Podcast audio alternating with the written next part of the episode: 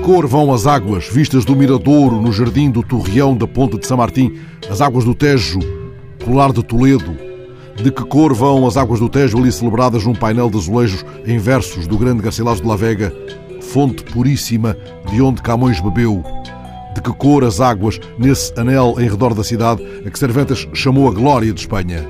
Os jornais de Espanha reproduziam ontem a notícia da agência F sobre um Tejo de tal modo coberto de espuma branca que obrigou Miguel Antolín, o presidente da Confederação Hidrográfica, a passar grande parte deste domingo em Toledo, numa altura em que a discrepância de números entre a Confederação e o governo de Castilha-La Mancha, a respeito do caudal do Tejo, não afasta o alarme quanto à ultrapassagem do seu limite ecológico.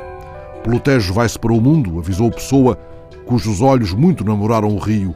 Para as suas margens foi Lídia, chamada por heterónimo Ricardo Reis. Vem sentar-te comigo, Lídia, à beira do rio. Hoje, no El Mundo, o Ayuntamento de Toledo denuncia a pirataria à tona do Tejo, um rio que os autarcas de Toledo classificam como doente e agonizante, coberto de espuma que evidencia o total desequilíbrio ecológico e a vulnerabilidade limite. Um rio te espera, disse para si mesmo e para nós todos Eugênio de Andrade. Olhas o rio como se fosse o leito da tua infância.